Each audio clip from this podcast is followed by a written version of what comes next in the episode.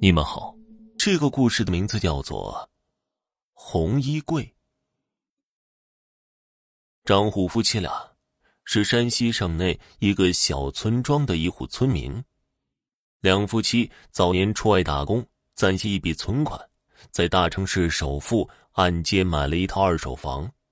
价钱之所以便宜，据说这个房子死过人，不吉利。不过，向来胆大的张虎夫妻俩并不在乎。当天，夫妻俩就带着孩子住进了新房子。让两个人高兴的是，这个二手房还让两人剩了一笔家具钱，因为这个房子三室一厅，全有配备好的家具，尤其是那个通红色的大衣柜，简直就像是新的一样。两个孩子也很喜欢这个新家。稍微打扫一下。妻子王艳就开始准备晚餐。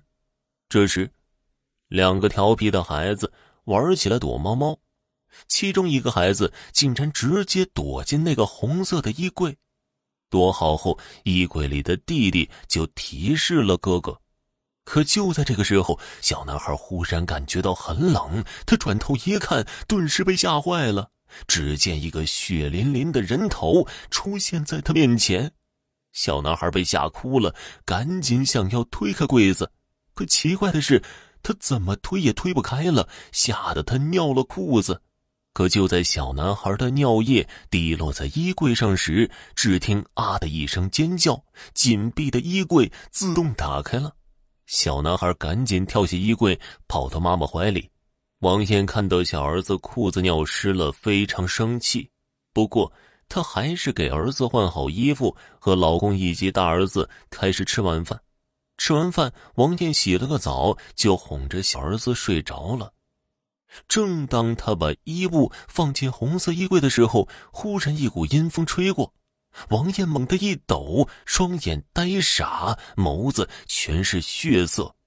本来干净的脸孔透露出一道道膨胀的血管，拿起把水果刀狠狠扎进丈夫的胸膛，鲜红的血液把被子都染红了。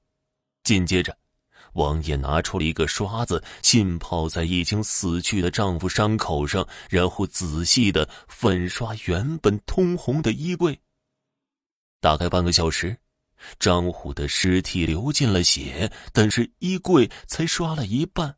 于是他又冲进大儿子的卧室，把沉睡的大儿子刺死，然后用水桶接了大儿子伤口处流淌的鲜血，直到大儿子不再流血。王艳又双眼呆傻的回到卧室，继续粉刷衣柜。忽然，小儿子尿急。起床去嘘嘘，正好看到妈妈的行为，他被吓坏了，立刻跑回自己的卧室，躲在床底下不敢出声。王艳粉刷了一大半，竟然发现血液又没了，于是他再次走进小儿子卧室，可是却没有发现小儿子。王艳发出一声低吼，把水果刀割断了自己左手的大动脉，鲜红的血液流淌在水桶里。就这样。王艳又继续粉刷起来。当他粉刷完毕时，通红的衣柜不停颤抖，似乎很兴奋。只见呆傻的王艳竟然拿出菜刀，砍断了丈夫的手臂，并且撕咬起来。大概三十分钟后，衣柜停止了颤抖，王艳立刻摔倒在地上，没了呼吸。一直从头看到尾的小儿子已经不再正常，眼神涣散，不停的念叨着血。第二天，有人发现张虎一家惨死在家中，立刻报了警。后来，警察在床底下发现张虎的小儿子，不过很显然，警察从已经傻掉的男孩身上得不到任何的帮助。一个月后，这件神秘的血案被人们逐渐忘记。又有一户年轻的男女住了进去。好了，家人们，本集播讲完毕，感谢您的收听。